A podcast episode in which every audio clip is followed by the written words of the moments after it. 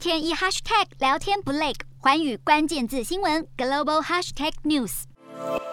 手捧蜡烛，表情凝重，还有人带来自己插的鲜花，表达哀悼之意。这群在洛杉矶的乌克兰人聚集在夜幕低垂的公园里，点燃烛光，纪念葬身战火中的平民以及军人。还有老奶奶带来了婴儿玩偶，就是要告诉世界大众，俄罗斯军队滥杀无辜。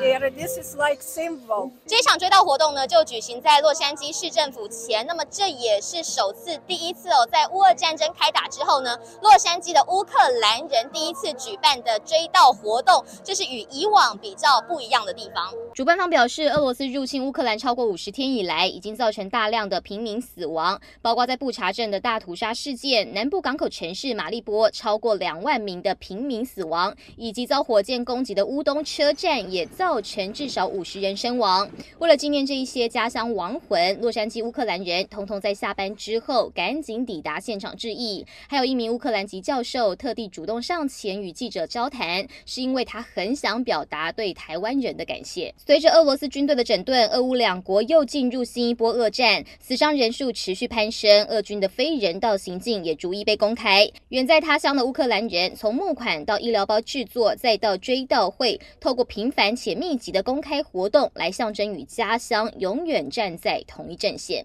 欢迎收看特派记者陈丽婷在洛杉矶的采访报道。